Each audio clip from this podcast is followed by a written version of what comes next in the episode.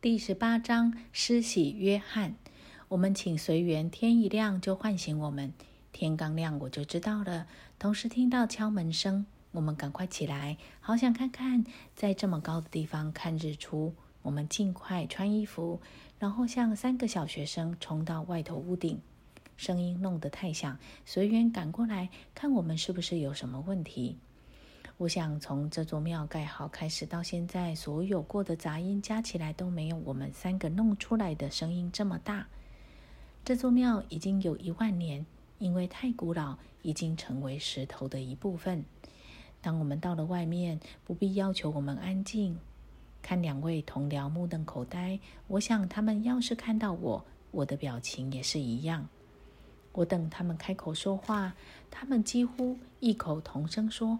哇，我们真的悬在空中啊！他们所说的感觉跟我的另外那个庙是一样的。此外，他们忘掉脚下的东西，觉得悬在半空中。一个说：“有过这次经验之后，难怪这些人可以飞来飞去的。”笑声把我们从空想换回来。每个人看到艾莫尔、雅斯特和被我们称为记录之友的友人，他们就站在我们后面。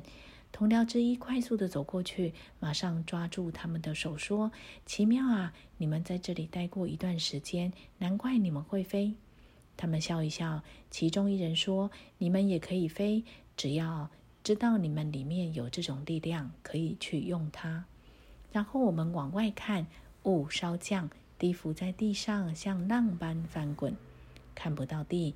无边的雾使我们感觉到雾好像长了无形的翅膀，带着我们走。站在那里往外看，脚底下一点感觉都没有，很难相信我们不是浮在空中。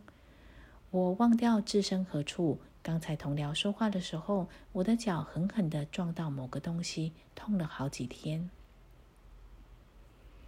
到达相会预定的地点之前，只有一去处拜访。我们就决定在该处停留三天。看完艾莫尔带回来的字条，才知道主队三天前就来过这里。吃完早点，我们出发，发现雾渐渐消退。我们看着它退去，直到太阳高挂。此时可见崖下的小村如云出轴，以及远山山谷。我们的朋友决定要访问这间村子。我们问是否可以同去，他们笑着说可以。但是最好用篮子上下，否则想用他们的方法，必定粉身碎骨。所以，我们一个接一个轮流下去，然后再下到一处小高地，恰好在村子之上。最后一个刚踏出篮子，我们的朋友就在那里出现。我们走进村子，一天大半时间都花在那里。此村古雅，典型的山区式建筑。以洞窟为家，石墙为门，大约有二十户人家。据说以此法盖屋，让房冬季大雪贪污，村民很快聚拢。艾莫尔对他们谈话片刻，安排明天下午聚会，并差人四处通知欲参加者。据说施洗约翰住过此村，并在庙堂领受教导。庙堂仍旧保留原约翰当时的风貌。他们带我们去看拆迁过的房屋的遗迹。下午回来，天气晴朗，一望无际。他们指出约翰进出庙堂所用的路径，以及他住过的村子、庙堂的盖造以及村庄的建立，约在施洗约翰访问该处前六千年。又指出一条我们离开要走的山径，这条山径。早在庙堂建立之初就在使用了。下午五点左右，记录之友说他要离开一段时间，然后跟我们握手说再会后便消失了。黄昏时分，我们从庙顶见到最美妙的日落。庆幸的是，每到一处都看到日落。傍晚时分，像一片沙曼似的轻雾笼罩底下群山，勾画出一宽广平地，俯视可见。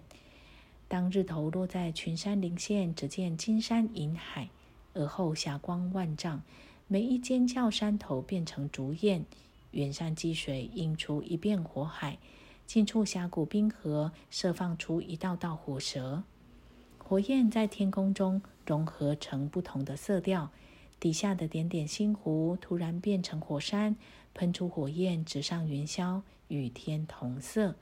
此刻犹如站在死寂的地狱边缘。而后天地同色，凝密祥和，难以言喻。当晚，我们坐在庙顶，向艾莫尔和雅斯特问问题，直到深夜。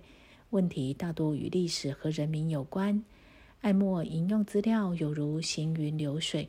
这些资料证实，早在我们国家历史之前好几千年就已经记载下来。艾莫尔继续说：“我非蔑视或轻看你们的历史，或记载历史的人。历史之初，史学家未能追溯到历史之初。埃及照字面的意思是外在的黑暗或旷野，而其真意是思想的旷野。那个时候到现在。”世界大部分的地区都在思想的旷野，他们没有追本溯源，不求更深的意义。他们接受的是看到的、听到的，或是外面发生的来记录。你们的历史就是如此开始的，两者之间极难辨识。我不是企图说我们的是真的，而你们要接受。我建议你们自己选择。随之，月亮在远山之上升起。我们坐在既满又圆的月亮，直到高挂头顶。当平视薄云偶尔一入，奇景宜人；当片片云层骤然而去，云和月屹立不动，而是我们飘忽而过。如此一小时，突然一物投掷在我们庙顶后方，弄出声响。我们站起身，四处张望，见到一位中年妇人。轻笑着说：“是否有惊动？”起先以为他跳跃栏杆，谁知只是重踏吸引我等注意而已。此因此疾使声扩大所致。埃莫尔快步趋前向他致意，经介绍才知是他的妹妹。他微笑问说：“有没有惊动好梦呢？”然后坐下，话题很快转到他的身上。他有三子一女。于历练中养育长大，最小的两个总在身边。我们问是不是可以见他们，他即说可以。瞬间，两道身形，一男一女出现。他们向舅舅致意，并向母亲问安，然后经过一一介绍给我们三人认识。儿子瘦长而高，具有个性，貌似三十岁上下。女儿不高，轻盈飘逸，身段美。她的外表姣好，年约二十。随后发现，儿子有一百五十岁，女儿有一百二十八岁。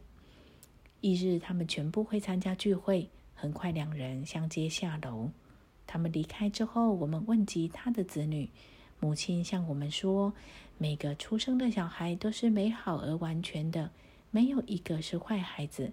不论他是不是孕育在完美无瑕或物质的感官世界里。